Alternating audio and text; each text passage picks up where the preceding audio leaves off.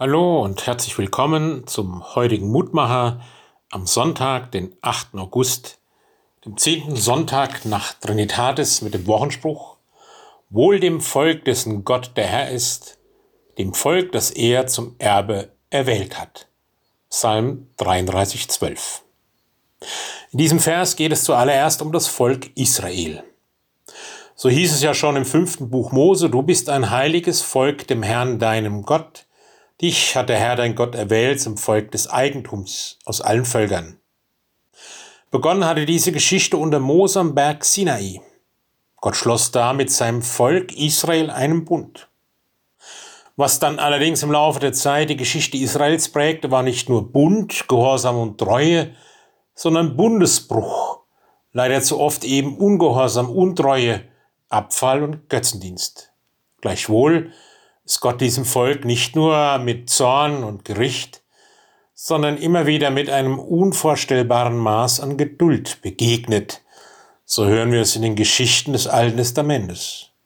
Und mit Jesus Christus wurde die Erwählung durch Gott schließlich ausgeweitet auf die ganze Welt. In seinem Missions- und Taufbefehl sagt Jesus ausdrücklich, geht hin und mache zu Jüngern alle Völker. Also keiner und keine soll ausgeschlossen bleiben vom Heil Gottes. Und darum ist das Entscheidende auch nicht so sehr das Wort Volk, über das wir uns heute oftmals auch aufregen und debattieren, sondern das Wort Erwählung, weil es ein Ausdruck der Liebe Gottes ist. Gott sucht sich Menschen, die sich rufen lassen, hinein in den Weg seiner Liebe und Gnade, hinein rufen lassen in den Weg der Nachfolge und die sind der Welt wiederum selbst hineinzurufen in diesen Weg der Liebe, der Versöhnung und des Friedensschaffens in dieser Welt.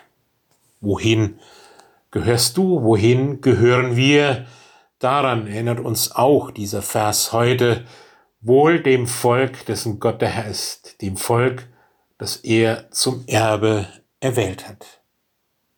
Lieber Herrn Gott, wir danken dir für deine unaussprechliche Liebe, deine unendliche Geduld, die du Israel und allen Völkern dieser Erde erwiesen hast und immer noch erweist.